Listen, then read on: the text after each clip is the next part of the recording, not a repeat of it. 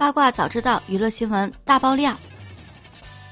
台湾作家侯文勇曾经评价言承旭，说他是认真而天真的人。披荆斩棘的哥哥当中，第一个出场的哥哥是言承旭，他呆呆的坐在车里，一直侧过头看着窗外，眼神陌生疏离而又充满了天真。他穿一件雾霾蓝的宽松 T 恤。偌大的衣服里，原本健硕的身形却显得莫名的拘谨而渺小。他不像曾经那个暴龙，不像曾经那个敢爱敢恨的道明寺，甚至不像是四十四岁的中年大叔，甚至他不像成年人。这两年，“少年感”这个词似乎成了娱乐圈所有男性的统一追求。他们的眼神永远清澈，笑容永远天真。充满青春和活力，抹去了世故，也隐去了圆滑。然而言承旭，我不想说他充满少年感，更多的他像是一个初入成人圈里的孩子。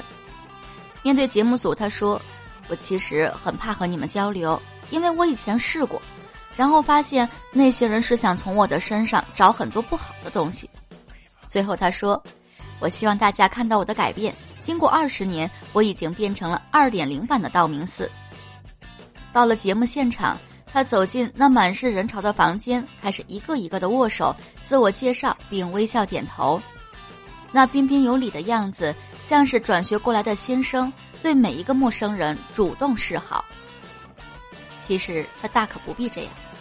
他说他想试试看，在这里能不能交到不错的朋友。殊不知。人的年纪越来越大的时候，要交到新的好朋友是很难的。大部分经得起考验的友谊，常常都相识于微时。成年人顾忌太多，想法也太多，而言承旭显然不明白这一点。童年对其他人来说只是漫长人生里的一个阶段，甚至是一小部分；而对言承旭来说，童年仿佛是他的一生。言承旭喜欢小孩儿，皮夹、车上、家里、天花板上，他都会贴小孩的画报。他说：“他们的眼神是世上最纯净的东西，他们不会骗人。”他的所有不快乐都来自童年，所有伤痕和敏感都从那个时候烙下印记。言承旭原名廖阳镇，十二岁时爸爸因病去世，留下他和妈妈、姐姐三个人相依为命。妈妈做裁缝，一针一线赚的都是辛苦钱。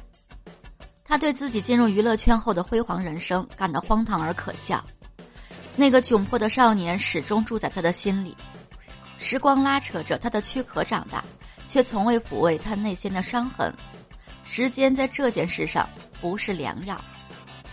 皇冠会带给你巅峰的荣誉，随之而来的还有极致的诋毁。他学不会通透。也做不到一腔孤勇向前。他说他没有办法，他在很小的时候就被逼着做个大人。当他想像普通人一样说爱的时候，却发现话到了嘴边，“我爱你”三个字就是说不出口。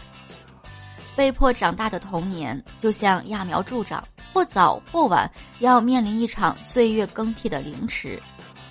蔡康永曾经说：“不要把喜欢当成至高无上的标准。”你永远不可能要求那些给你恶意的人转过头来给你善意，你只能改变自己，把它理解为那不重要。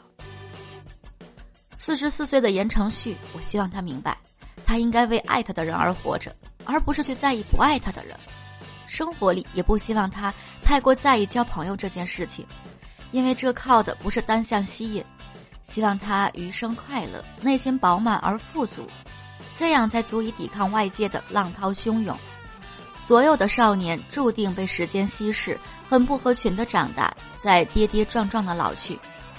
我们都记得那年夏天，天空划过流星雨，那个少年终将挥手摘星。